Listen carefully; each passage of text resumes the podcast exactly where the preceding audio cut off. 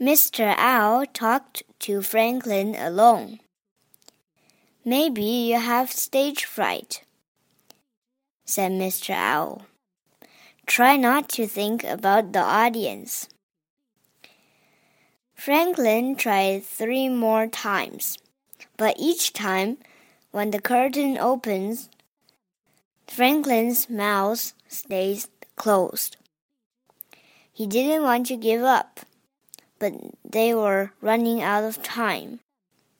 So Franklin asked Mr. Owl if he could switch places with Badger. She could play the Nutcracker Prince because she knew all the lines. They started again. Badger couldn't be heard at the back of the room. Mr. Owl nudged Franklin. Why don't you help her out? Franklin stood on stage beside Badger. Try saying your lines like this. Franklin spoke in a booming voice.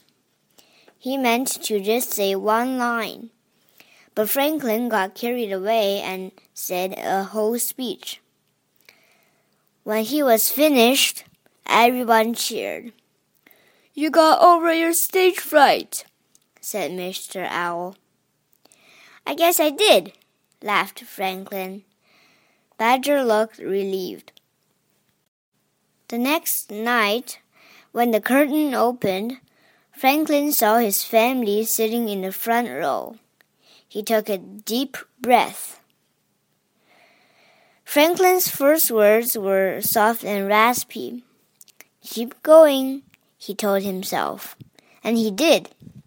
Franklin acted so well that he almost believed that he really was the Nutcracker Prince. It was a marvelous show.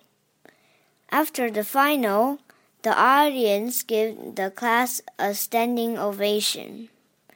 Franklin and his friends bowed four times. And that night, after the hot cocoa by the fire, Franklin pasted the show program into his scrapbook. It was a night he wanted to remember forever. The end.